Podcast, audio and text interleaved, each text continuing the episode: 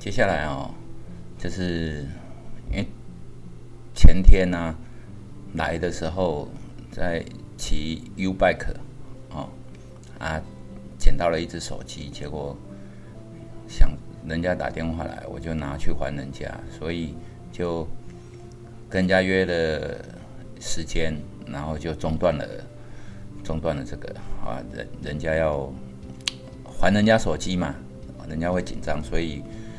就 YouTube 就延延后两天拍完，对，好啊，接下来呃来看一下，接下来是什么？如何挑选股价波动比较大的股票？常常不知道股票标的从何选起，希望啊能在选股方面给一些建议。其实哦，就看你要做什么东西。譬如说，你要做的是很稳定的。那么金融、传产这些东西适合你，好，你要做呃纯股的啊，其实也是金融、传产比较适合你，因为波动小，然后呢，纯股的话，它的那个值利率啊，希望都很高，每年都配股配息，那这种东西哈，在那个金融、传产里面，值利率会比较偏高。那，也就是说，它本益比是很低的，因为金融船产比较没有爆发力嘛，所以必须要高本益比啊，说错了，高值利率哈，然后低本益比才能够吸引大家来投资，所以它的值利率就会比较偏高。那你如果是要做波动比较大的，譬如说当冲这些东西，有几个选择啦哈，就是说。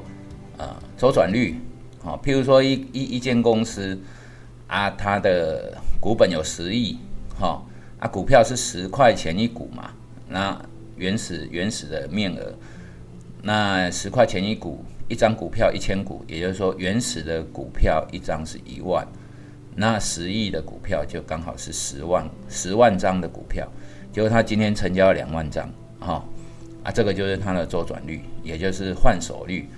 啊，它的周转率呢偏高，表示这一支很多人在玩啊，自然把了 T 的体就比较大。然后另外还有一个当冲比例，哈，当冲比是一个非常标准的那个波动比较大的选股了。因为为什么？因为当冲你要跑来跑去嘛，那还要 cover 你的税跟手续费，所以把了 T 的体就是它的波动不够大的时候。啊，是大家不会去玩它，也就是当冲比偏高的，通常震荡都很大，所以那个很适合当冲。那或者是说你用一些正谱的选择，哈，那个平均的正谱，我好像我 YouTube 哎 FB 里面都有发文哦，那大家可以去找一找这些东西如何选择波动大的股票。那这些其实我都有教过了哦。你们在 FB 里面如果没有不是专专文的话，不是专专门是为了某一个题材或者主题写那一篇文章，那就在那个留言的部分，因为会有网友问嘛，那我就直接会留在留言里面。所以那个留言里面其实有很多好料的哈，你们可以去看看，还有一些高手的对话。那选股方面，标的大的就往这这个方向去思考。第一个有人玩，第二个那个量能会起来，好，第三个它会造成什么？瓦勒贴的体会很大。那这个现象在周转率，哈，在平均振幅，或者是说呃它的那个当冲当冲的比都会比较偏高。好，这个就是很简单的选股，那大概是这个样子的。嗯，接下来，哈，给他刚睡醒不久就来拍哈，所以脑袋还没有很清楚，那又没有草稿，所以就直接想到什么就说什么哈。按如果有欠缺的，你可以再问，我会在 FB 里面回答你。那想问老师，之前看过一句话：有钱人可以投机，没钱的人不可以投机哦，这是那个德德国股神哈说的啊。安老师有没有建议没钱投机应该从什么商品多少银弹？其实哈，没钱投机哈，要努力工作啊。啊，投机不一定要很多钱啊，但是很多钱哈，投机比较符合你的人工成本嘛。有时候哈，我们要把人生的时间成本算进去，啊，看盘看盘看了老半天，哦，一天输赢五百块，啊，那个不如到 seven 去打工，好，啊，seven 打工是零回撤，就是不会赔钱的。但是你赢五百块，可能会输了五千块，所以真的没钱，你不用去投机，一定是有一些闲钱，哦，你才能投机。啊，从什么商品开始，就看你专不专业了。如果很专业的话哦，你五千块、一万块，其实都可以从选择权开始。那选择权做买方，那如果真的有行情，哈。做对一次，可能哦五五千块变成两万块，好，那或许你就从这两万块起家，然后呢，那个也许二十年后你就可以写一本书，哈，从五千块到五十亿，啊的心路历程，哎，这个也可以做。那至于说投机这种东西，哈，其实。我来解一下投机哈，投机不是不好的，在英文里面哈，speculator 哈，就是投机客哦，代表的是专业。如果人家说我们是投机客哈，应该是很骄傲，因为这是专业的一个专有名词。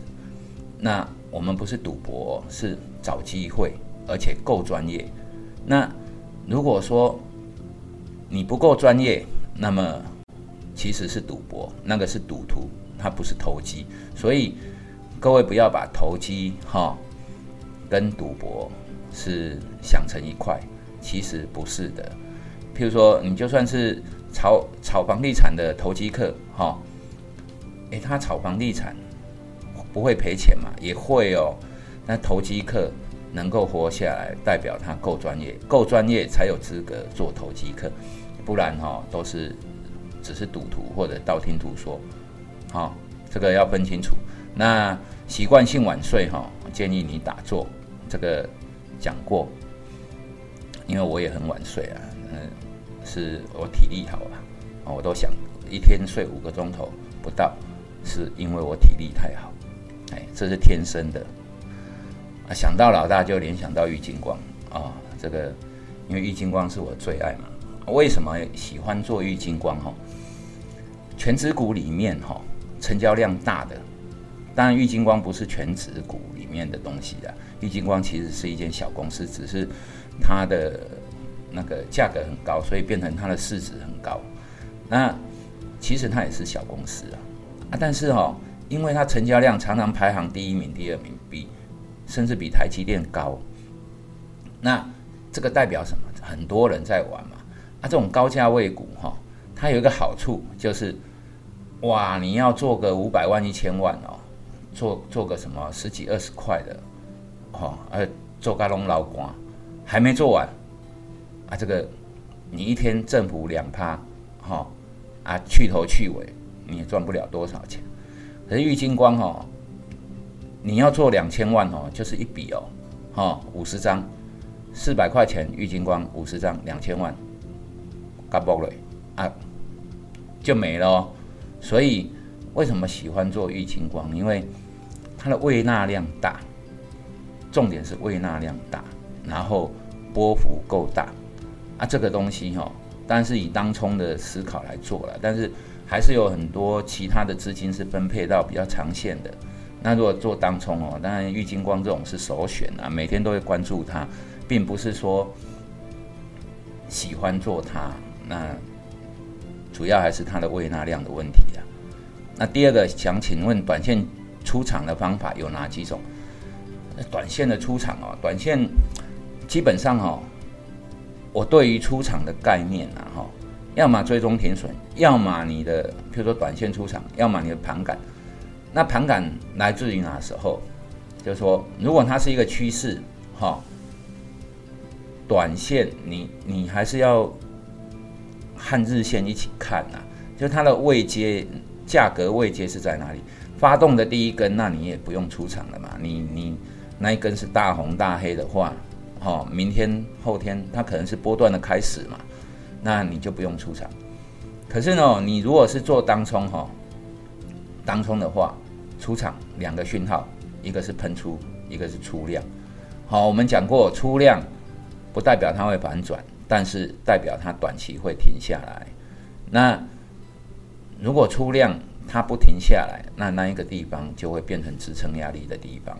如果往上走，哦，这里五十块爬到五十三块，哦，涨六趴了，结果六趴出大量，哦，稍微震一下就上去了。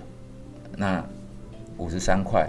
从明天开始，这个地方就是支撑，所以出大量的地方哦，就是没有反转，它会转变成支撑压力嘛，哦，那如果停下来停很久啊，那一个地方大概只要偏高档的地方，嗯，再过再过个呃一二十分钟，可能就往下压回，啊，这个东西哈，看盘看久了你就知道了，其实没什么美感，哈。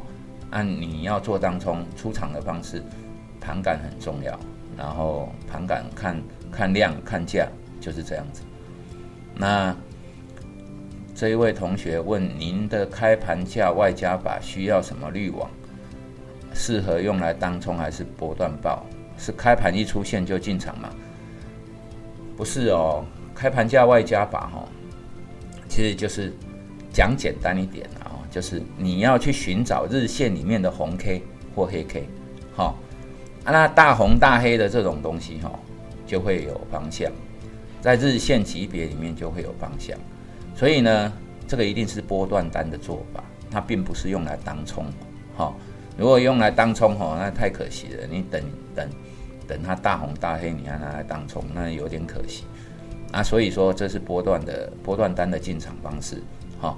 那是不是开盘？开盘如果一开盘没多久哈，譬如说开在呃一百块，然后过个十几分钟哇，跑到一百零六块，那这一只哈就是够强，压回就买，不压回也可以买，但是停损要设好就是了。就是说很多股票它的位阶如果是第一根的话哦，那就可以直接买啊。如果是高档震荡盘一盘又拉出去红 K。这个有可能哦，上去又被出货压下来，所以还是要和日线一起看啊。但不是说你的短线哦，因为短线还是在日线的格局里面嘛，哦啊，所以就是之前人家说的顺势交易，哈，顺什么势？你顺势你要看你的那个交易的级别是什么？什么叫交易级别？就是。啊，你看的是五分钟的图，哈，还是盘中的走势？盘中走势图其实是啊，一分一分钟的收盘价的连线，哦，那个就是盘中走势图。啊，你看的基本上是属于一分钟的图，啊，它当然是框架在日线里面，所以日线的多头，哦，可能它快结束了。那短线的。多头，哦，就如果有掉下来，就会变成日线多头结束，你懂我意思吗？所以它是有层次感的，它并不是说哦，你做短线就可以不用注意到了长线周期的震荡，哦，这个东西其实它是一种共振的现象。那这一集先这样哈，休息一下。